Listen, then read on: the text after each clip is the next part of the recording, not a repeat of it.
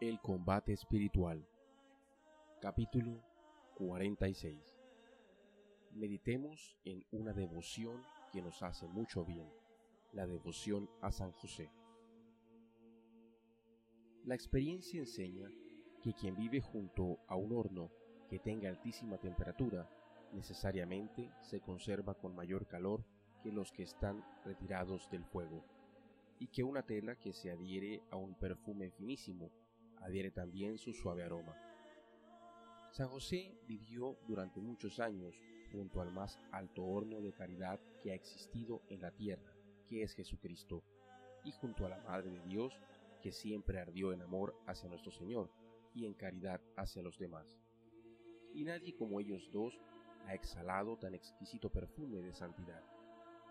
Por eso necesariamente San José tuvo un altísimo grado de amor a Dios y de caridad hacia el prójimo, y se contagió con la santidad de Jesús y María.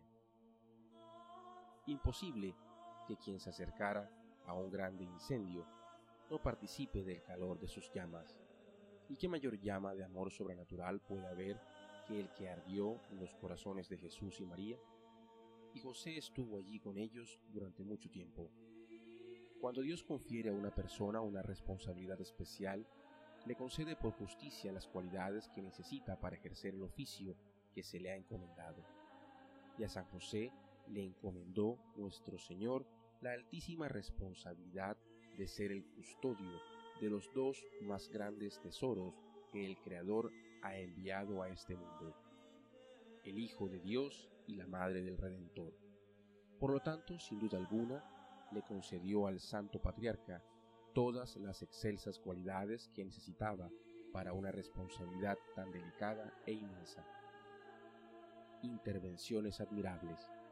Son muchas las maravillas que se cuentan acerca de las intervenciones que este gran santo ha hecho a favor de quienes se le encomiendan con fe.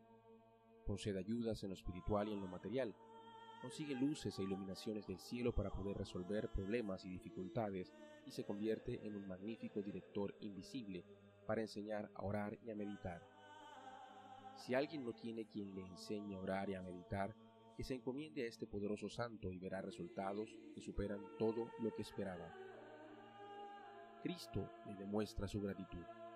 Si nuestro Señor concede tantísimos favores a los devotos por intercesión de los demás santos, por haberles sido ellos tan fieles en esta tierra y haberle demostrado tanto amor, cuánto más favores concederá por intercesión del que por treinta años se dedicó día y noche a atender, proteger, ayudar, amar y hacer felices a Jesucristo y su Santísima Madre.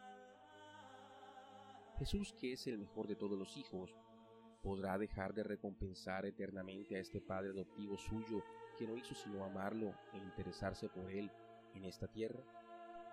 Cristo tiene en el cielo las mismas cualidades que tenía en la tierra, y aquí amó y apreció inmensamente a San José. Por lo tanto, en el cielo lo sigue amando y le concede cuanto le pida para nosotros. Un favor especial. Santa Brígida y San Bernardino de Siena propagaron mucho la devoción a San José, y estos dos santos recomendaban que le pidamos a tan amable patrono una gracia muy especial, que nos enseñe a amar a Jesús como Él lo amó. Algo digno de envidiar. San Juan Evangelista recostó su cabeza sobre el corazón de Cristo en la última cena. Esto es algo que merece una santa envidia, pero San José tuvo a Jesús niño sobre su corazón muchas veces, en sus brazos por mucho tiempo y en su casa hasta los 30 años. Qué felicidad digna de santa envidia. Agradable experiencia. Al tratar con personas fervorosas se logra constatar que no se encuentra alguien que tenga la devoción a San José le demuestre que si lo ama y confía en él, y que no aproveche y crezca la virtud. Son asombrosos los favores que se reciben encomendándose a él y los peligros de que logra librar. Basta hacer la experiencia de rezarle con devoción y pronto se nota cuán provechosa es esta devoción. Otros santos tienen especialidad para ayudar en determinados asuntos, pero San José le ha concedido Dios la especialidad para ayudar en toda clase de problemas. Los santos son grandes porque obedecieron a Cristo. San José es grande porque Cristo le obedeció a él. Gran santidad. El Evangelio dice que San José era ya justo antes de casarse. Cuanto más santo llegaría a ser al vivir junto a la más santa de las mujeres y al que es santísimo por excelencia, Cristo Jesús.